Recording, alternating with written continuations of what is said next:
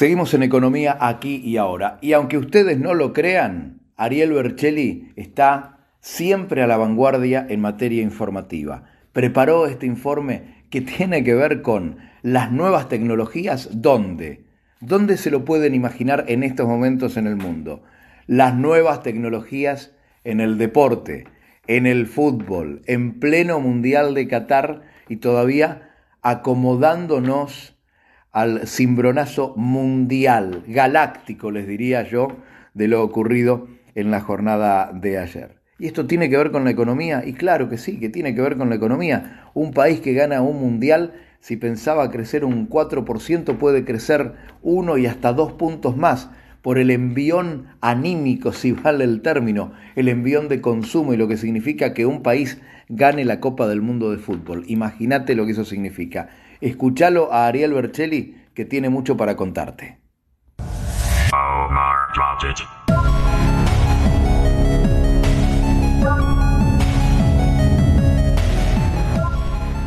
Los cambios tecnológicos también están afectando los deportes. Basta mirar la influencia que estos cambios tienen sobre deportes tan diferentes como el MotoGP, el automovilismo, el rugby, el ajedrez o hasta el mismo fútbol. El Mundial 2022 de Qatar está mostrando justamente esta tendencia. Las tácticas y estrategias de los equipos parecen revisar en profundidad estas innovaciones tecnológicas. A la exitosa incorporación del VAR, asistente de video para árbitros, que implementó FIFA en el Mundial 2018, ahora se suma, luego de tres años de pruebas y desarrollos, la novedosa tecnología del fuera de juego semiautomático. Se trata de un nuevo asistente tecnológico para que los árbitros puedan tomar decisiones más rápidas, precisas y fiables sobre la regla del fuera de juego, offside en inglés, u orside en el Rioba.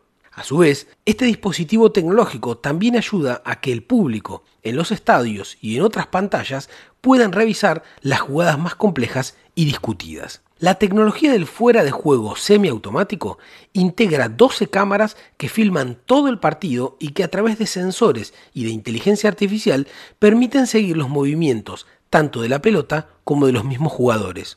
Por un lado, el balón oficial de Qatar 2022, Al Rila de Adidas, incorporó un sensor que mide la inercia de la pelota y envía unas 500 veces por segundo al bar tanto su posición como el momento exacto en que es impactado por un jugador.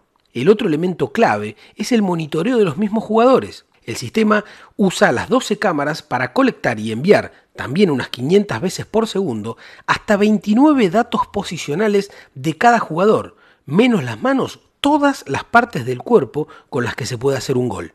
Con toda esta información, el sistema recrea el partido en tiempo real y alerta a los árbitros sobre posibles movimientos fuera de juego. Estas alertas dan lugar a una revisión manual de los videos del partido y a posibles avisos al primer árbitro, quien, por ser un sistema semiautomático, siempre se reserva la decisión final sobre las jugadas analizadas. Los cambios que traen las inteligencias artificiales son ostensibles. En unos 25 segundos el sistema puede alertar a los árbitros del VAR y en caso de ser necesario recrear una imagen en 3D para ser compartida con el primer árbitro y con todos los públicos posibles.